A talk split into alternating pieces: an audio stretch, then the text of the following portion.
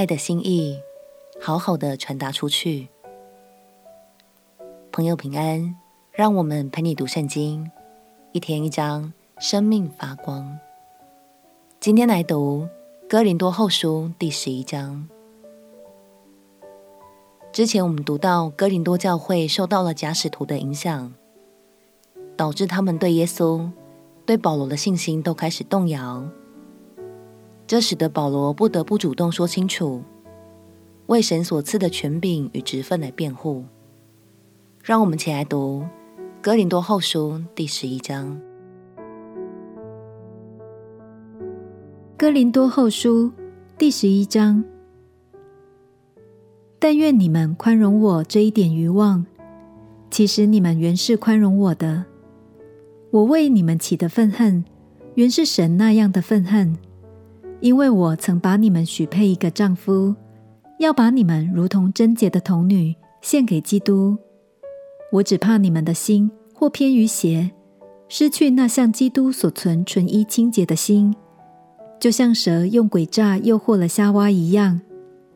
假如有人来另传一个耶稣，不是我们所传过的；或者你们另受一个灵，不是你们所受过的。或者另得一个福音，不是你们所得过的，你们容让他也就罢了。但我想，我一点不在那些最大的使徒以下。我的言语虽然粗俗，我的知识却不粗俗。这是我们在凡事上向你们众人显明出来的。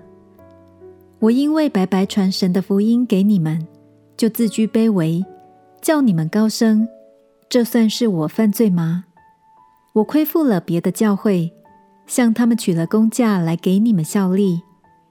我在你们那里缺乏的时候，并没有累着你们一个人，因我所缺乏的，那从马其顿来的弟兄们都补足了。我向来凡事谨守，后来也必谨守，总不至于累着你们。既有基督的诚实在我里面，就无人能在亚该亚一带地方。阻挡我这自夸，为什么呢？是因我不爱你们吗？这有神知道。我现在所做的，后来还要做，为要断绝那些寻机会人的机会，使他们在所夸的事上，也不过与我们一样。那等人是假使徒，行事诡诈，装作基督使徒的模样，这也不足为怪，因为连撒旦。也装作光明的天使，所以他的差役若装作仁义的差役，也不算稀奇。他们的结局必然照着他们的行为。我再说，人不可把我看作愚妄的，纵然如此，也要把我当作愚妄人接纳，叫我可以略略自夸。我说的话不是奉主命说的，乃是像愚妄人放胆自夸。既有好些人凭着血气自夸，我也要自夸了。你们既是精明人，就能甘心忍耐愚妄人。假若有人抢你们做奴仆，或侵吞你们，或掳掠你们，或侮慢你们，或打你们的脸，你们都能忍耐他。我说这话是羞辱自己，好像我们从前是软弱的。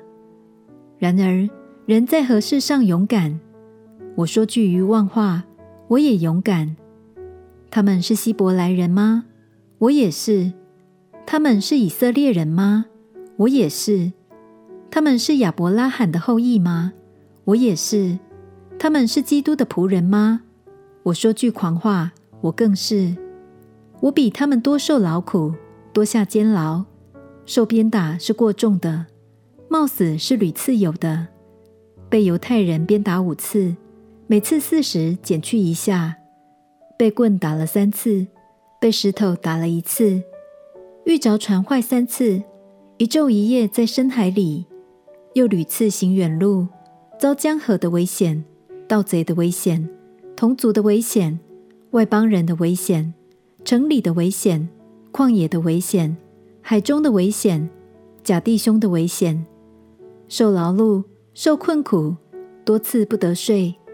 又饥又渴，多次不得食；受寒冷，赤身露体，除了这外面的事，还有为众教会挂心的事，天天压在我身上。有谁软弱，我不软弱呢？有谁跌倒，我不焦急呢？我若必须自夸，就夸那关乎我软弱的事变了。那永远可称颂之主耶稣的父神，知道我不说谎。在大马士革的亚里达王手下的提督，把守大马士革城，要捉拿我，我就从窗户中，在筐子里，从城墙上被人坠下去，脱离了他的手。保罗天天心系着哥林多教会的弟兄姐妹们，这份爱让他无论如何都要把他们从假使徒的手中给救出来。亲爱的朋友，你也愿意去爱身边还懵懵懂懂的弟兄姐妹吗？也许他们有时候很可爱，有时候又让你头很痛，但鼓励你勇敢地用适当的方式。表达出你的爱吧，告诉他们你挂心，你在乎，并且愿意陪他们一起走过。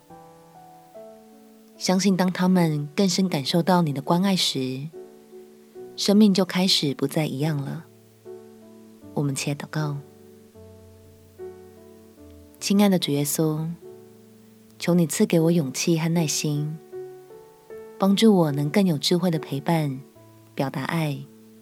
将领袖的心意传达出去。祷告奉耶稣基督的圣名祈求，阿门。祝福你心中的那份爱，可以温暖身边的人。陪你读圣经，我们明天见。耶稣爱你，我也爱你。